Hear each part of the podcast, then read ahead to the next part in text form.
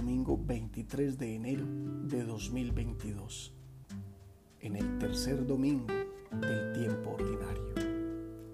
En el nombre del Padre, y del Hijo, y del Espíritu Santo. Amén.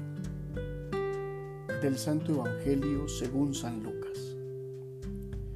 Excelentísimo Teófilo, muchos han emprendido la tarea de componer un relato de los hechos que se han verificado entre nosotros, siguiendo las tradiciones transmitidas por los que primero fueron testigos oculares y luego predicadores de la palabra. Yo también, después de comprobarlo todo exactamente desde el principio, he resuelto escribírtelos por su orden, para que conozcas la solidez de las enseñanzas que has recibido. En aquel tiempo, Jesús volvió a Galilea con la fuerza del Espíritu y su fama se extendió por toda la comarca. Enseñaba en las sinagogas y todos lo alababan.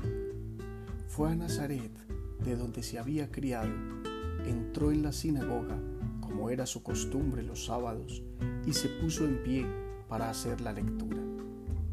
Le entregaron el libro del profeta Isaías y desenrollándolo, encontró el pasaje donde estaba escrito, El Espíritu del Señor está sobre mí, porque Él me ha ungido. Me ha enviado a anunciar el Evangelio a los pobres, para anunciar a los cautivos la libertad y a los ciegos la vista, para dar libertad a los oprimidos, para anunciar el año de gracia del Señor. Y enrollando el libro, lo devolvió al que le ayudaba y se sentó. Toda la sinagoga tenía los ojos fijos en él. Y él se puso a decirles, hoy se cumple esta escritura que acabáis de oír. Palabra del Señor. Gloria a ti, Señor Jesús. En este tercer domingo del tiempo ordinario, nos encontramos con un relato que en la misma línea del Evangelio de Juan sobre las bodas de Caná, que escuchábamos y meditábamos el domingo anterior, marca el comienzo de la actividad misionera de Jesús. ¿Y qué mejor manera de iniciar que presentarse en la sinagoga y proclamar un texto profético que retrata perfectamente su mesianismo? Aquella misión que el Padre le encomendó. Jesús no vino al mundo a edificar su vida sobre éxitos personales, sino a construir el reino de Dios, salvando y liberando al ser humano desde el amor. Manera totalmente divina, pero mucho menos vistosa que la construcción de proyectos meramente materialistas. Jesús comienza en Dios lo que debe terminar en Dios. Nunca parte de sí mismo ni llega a sí mismo. Ahí está la garantía de que su misión es verdadera y la prueba para nosotros de cómo deben iniciarse los proyectos en nuestra propia vida. Emprendiendo el camino en Dios, desde Dios y para Dios. Solo así está garantizado el éxito y la felicidad del ser humano, aunque como en el caso de Jesús, se disfrace tantas veces de un aparente fracaso. El Hijo de Dios se presenta ante sus hermanos, tal cual es, sin apariencias extraordinarias.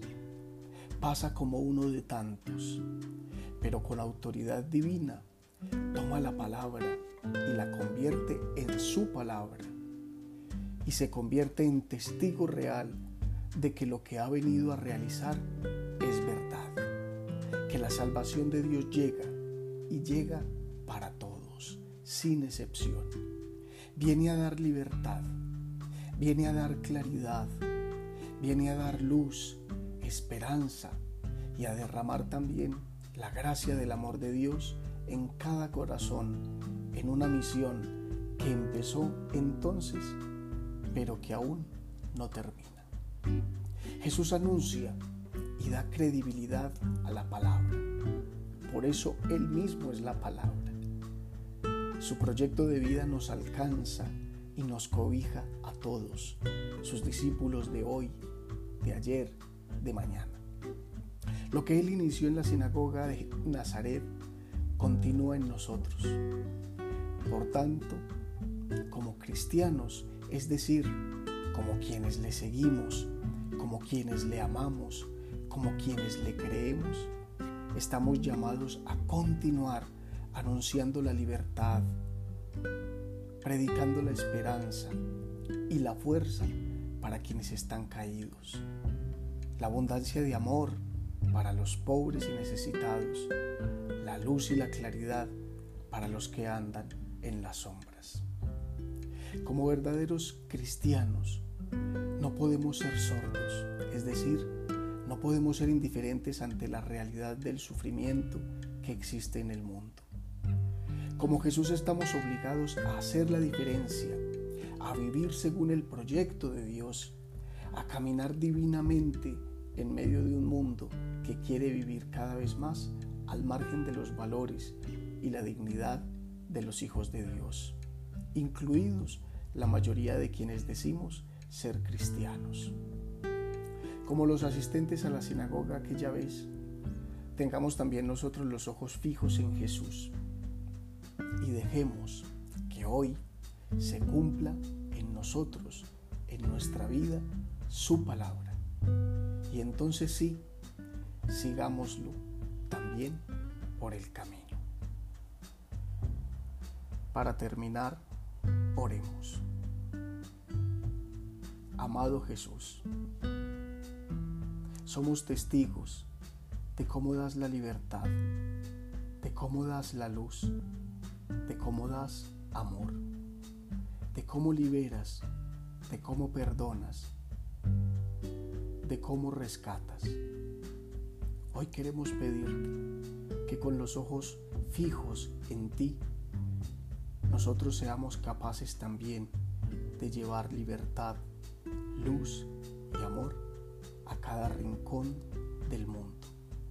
Pero que no lo hagamos de palabra, sino que lo hagamos con la obra que es nuestra propia vida.